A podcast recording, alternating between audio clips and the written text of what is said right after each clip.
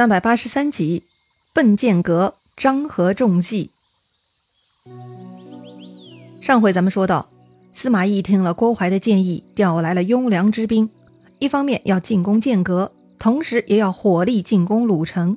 但巧合的是，这次北伐的蜀军呢，有了新规定，一百天要换班。此刻正好到了换班的时间。虽然这批军士觉悟很高，愿意留下来与敌人对战，但是。毕竟人数不占优势，面临大军压境，原本占了上风的蜀军呢，似乎啊又陷入了危机。那么，到底这一仗结果会如何呢？当时诸葛亮安排众将领先出城，分别在东南、西南、东北、西北四角埋伏，约定炮声为号，到时候啊四个角上一起杀过来。那些愿意留下的士兵呢，也被安排在城外驻扎。诸葛亮自己带了百来人埋伏在麦田内等候。果然，首先到来的是长途奔袭的西凉人马。他们一路风尘仆仆，人困马乏，来到鲁城外呢，就准备安营休息。可是啊，还没等他们喘口气呢，那些本来要换班回家的蜀军呢，就一涌而入，冲入了西凉军寨。西凉军来不及反应，被杀了个措手不及。有的比较呆的哈，直接被蜀军给杀死了；有的反应快的，也赶紧夺路而逃。但是呢。这群蜀军呢是超常的凶猛，确实啊，本来他们该回家的，就因为这帮子西凉兵拖延了他们回家的时日，他们是不忍心丢下诸葛亮不管，所以留下打仗。此刻呢，他们就把这个气啊全部撒在西凉军头上了。只见蜀军是龙精虎猛，西凉兵呢抱头鼠窜，最终西凉兵是尸横遍野，血流成渠呀。这场蜀军大获全胜。诸葛亮出城聚拢得胜之兵，入城犒劳。正当大家在高兴呢，忽然下面来报，说是由永安李严送来的告急文书。李严嘛，负责抵御东吴，同时负责运送粮草到北伐前线。李严的告急文书到底是跟哪一项相关的呢？诸葛亮赶紧拆开文书，哈，原来是东吴的问题。李严在信中说呀，有消息称东吴最近跟魏国联合。魏国让东吴进兵蜀国，不过好在东吴还没有起兵。因为得到这个消息，所以李严第一时间来报告诸葛丞相，请丞相早做打算。哎呀，果然真的东吴要打过来了呀！那么诸葛亮必须得退兵去防守东吴了。毕竟北伐是诸葛亮主动，被东吴侵犯那是防御战，更为紧要啊。好了，诸葛亮又得退军了。这一次，诸葛亮亲自断后。让岐山大军先退回西川。张合听说岐山蜀军在退兵，这回呢，他没敢直接追击，而是去找司马懿商议了。司马懿被诸葛亮折腾得够呛，天晓得诸葛亮又准备了什么诡计呢？司马懿是不想尝试了，所以司马懿说：“继续坚守，不必找麻烦。诸葛亮那边军粮吃完，必然会离开。好像诸葛亮呢，就是山洞外头的狼哈，如果猎物始终不出来。”那头狼吃完了身边的口粮，自然会离开去其他地方觅食一样。司马懿呢，就是这么准备的。张合也吃过很多次诸葛亮的苦头，这回呢，他没有反对司马懿，觉得也只能这样了。但是呢，总有些年轻气盛的将领是气不过的。有一个叫魏平的将领，他就想不通：这蜀军撤退，正可以趁势追击，都督却按兵不动，魏蜀如虎，不怕天下笑话吗？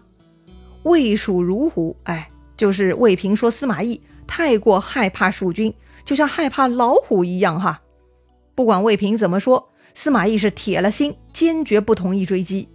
司马懿想得很清楚，面子是很重要，但性命更重要，不能因小失大。话说诸葛亮听说岐山大军已经顺利撤退，接着呢，诸葛亮就可以动身了。首先，诸葛亮派杨仪、马忠。秘密吩咐计策，让他们先带上一万弓弩手去剑阁的木门道两边埋伏。他们约定，如果有魏军追到，以炮响为号，到时候滚下木石，把他们的去路和归路全部截断，然后两头一起射他们。接着呢，诸葛亮又吩咐魏延关心断后，让他们在城上四面插满旌旗，城内乱堆柴草，虚放烟火。安排好了之后，诸葛亮带着大军就向木门道而去了。诸葛亮撤军之事很快就被魏军探哨发现，并且报告了司马懿，说是蜀军大部队已经退走，似乎还有些人留在城中，不知留了多少。司马懿也是个精细的人呐，既然探哨没有探明白，司马懿呢就亲自去查看了。只见城头上满是旌旗，城中炊烟袅袅，显然城中还有不少人的样子。但司马懿笑了，哈哈哈，这是一座空城呐。确实啊，这种布置呢可以瞒过一时，但瞒不过司马懿。司马懿特别高兴，既然诸葛亮已经退走，那就可以追杀了。司马懿问：“谁敢去追？”张合呢，立刻跳出来说自己愿意去。司马懿觉得张合不合适，因为啊，张合的性子太急躁，容易上当。但张合很坚持，他自己身为先锋，眼下正是立功之际，怎么能不用我呢？司马懿见张合决心已定，也不阻止了，只是叮嘱张合，这个诸葛亮必然在险要处设下埋伏，让张合呀必须十分小心仔细。张合很兴奋哈，拍着胸脯说。自己是没问题的，但是司马懿呀，还是隐隐感觉不妥。司马懿说：“这是你自己要去的，可别后悔。”司马懿这话呀，就像乌鸦嘴，潜台词嘛，就像张合一出门就一定会倒大霉一样哈。张合呢，大义凛然，他说呀：“大丈夫舍身报国，虽万死无恨。”哎呀，好吧。于是呢，司马懿给张合五千兵先行。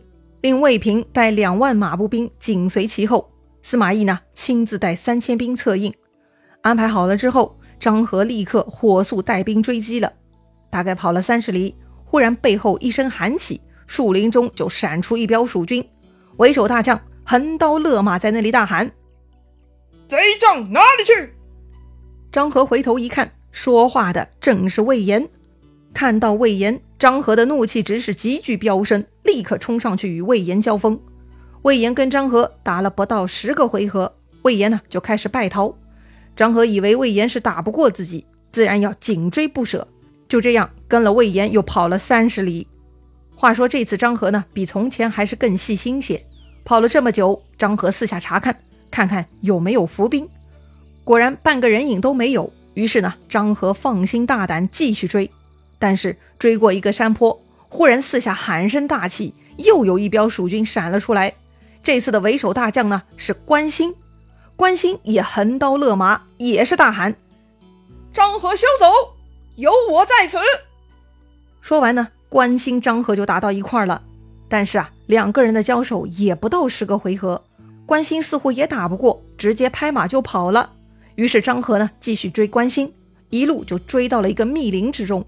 这片林子的树木特别茂盛，张合呢有些慌了，让手下四下查看，哦，倒是没发现伏兵。于是张合放下心来，接着追赶。追着追着，张合又追上了魏延，又跟魏延打了一场。可是啊，还不到十个回合，这个魏延呢又打不过，跑掉了。要知道啊，这个张合出门追到现在，魏延、关兴呢都跟他没打几下就逃跑，搞得张合是愤怒无比。魏延又跑了，张合是火冒三丈，接着追。一会儿呢，他又看到关兴带队在前面拦截，于是愤怒的张合拍马上前，直冲关兴。关兴跟他打了十个回合，又开始跑了。不过呢，这回有点不同，蜀军呢把随身的衣物、盔甲等物品啊全部丢在了路上。魏军追兵看到路上有东西呢，就纷纷下马来抢。一时间呢，场面很混乱。就这样。魏延、关兴一路上跟张合轮流交战，把张合呢带到了剑阁的木门道口。此时啊，天色已晚，前面一直在跑的魏延，这会儿呢他就不跑了，他回马来找张合，要跟张合决一死战。张合追了整整一天，已经是怒发冲冠了，他挺枪勒马直取魏延。魏延呢挥刀来迎，似乎也是气势汹汹，但是老样子，不到十个回合，魏延大败。跟关兴那帮人一样，魏延这边的小兵也丢下了衣服盔甲，一群蜀军呢就钻入了木门道跑了。要说这一路啊，张合还是比较谨慎的，一路上到了危险之处还懂得让人去查探伏兵。但是这会儿呢，天快黑了，张合正杀得兴起，看到魏延部队丢盔弃甲，大败而逃，张合就顾不上探路了。张合忘记了谨慎，直接拍马一头钻入了木门道。哎呀，这一下就要踩坑了！当时天色昏黑，只听一声炮响，山上火光冲天，大石乱柴就滚落下来，阻截了张合队伍的去路。张合恍然大悟：“哎呀，我中计了！”赶紧想回马掉头，但是啊，背后的道路也被木石给塞满了，只在中间留下一小段空地，前后道路堵塞，两边都是悬崖峭壁，张合进退无路了。哎呀，这一小段空地就是张合生命终结之地了，再也没有人跟张合啰嗦一句话。只听一声梆子响，两下万弩齐发，将冲入木门道的张合以及他百来个部将一起给射死了。前面诸葛亮看到张合在万军中穿梭，早说过此人不可不除。如今费力张罗，算是又拔掉了魏国一员猛将啊。当然，诸葛亮在木门道本来要捕杀的猎物，不见得就是张合，而是魏军主将。只不过天意呀，张合在此呢就结束了自己的戎马生涯。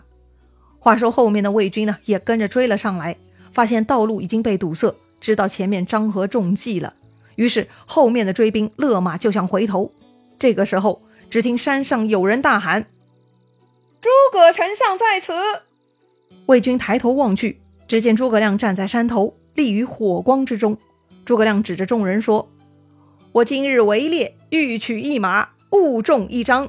你们都安心回去，告诉仲达，早晚必被我所擒。”诸葛亮啥意思呢？他说自己呀，本来要射一匹马，却不小心射中了一头獐子。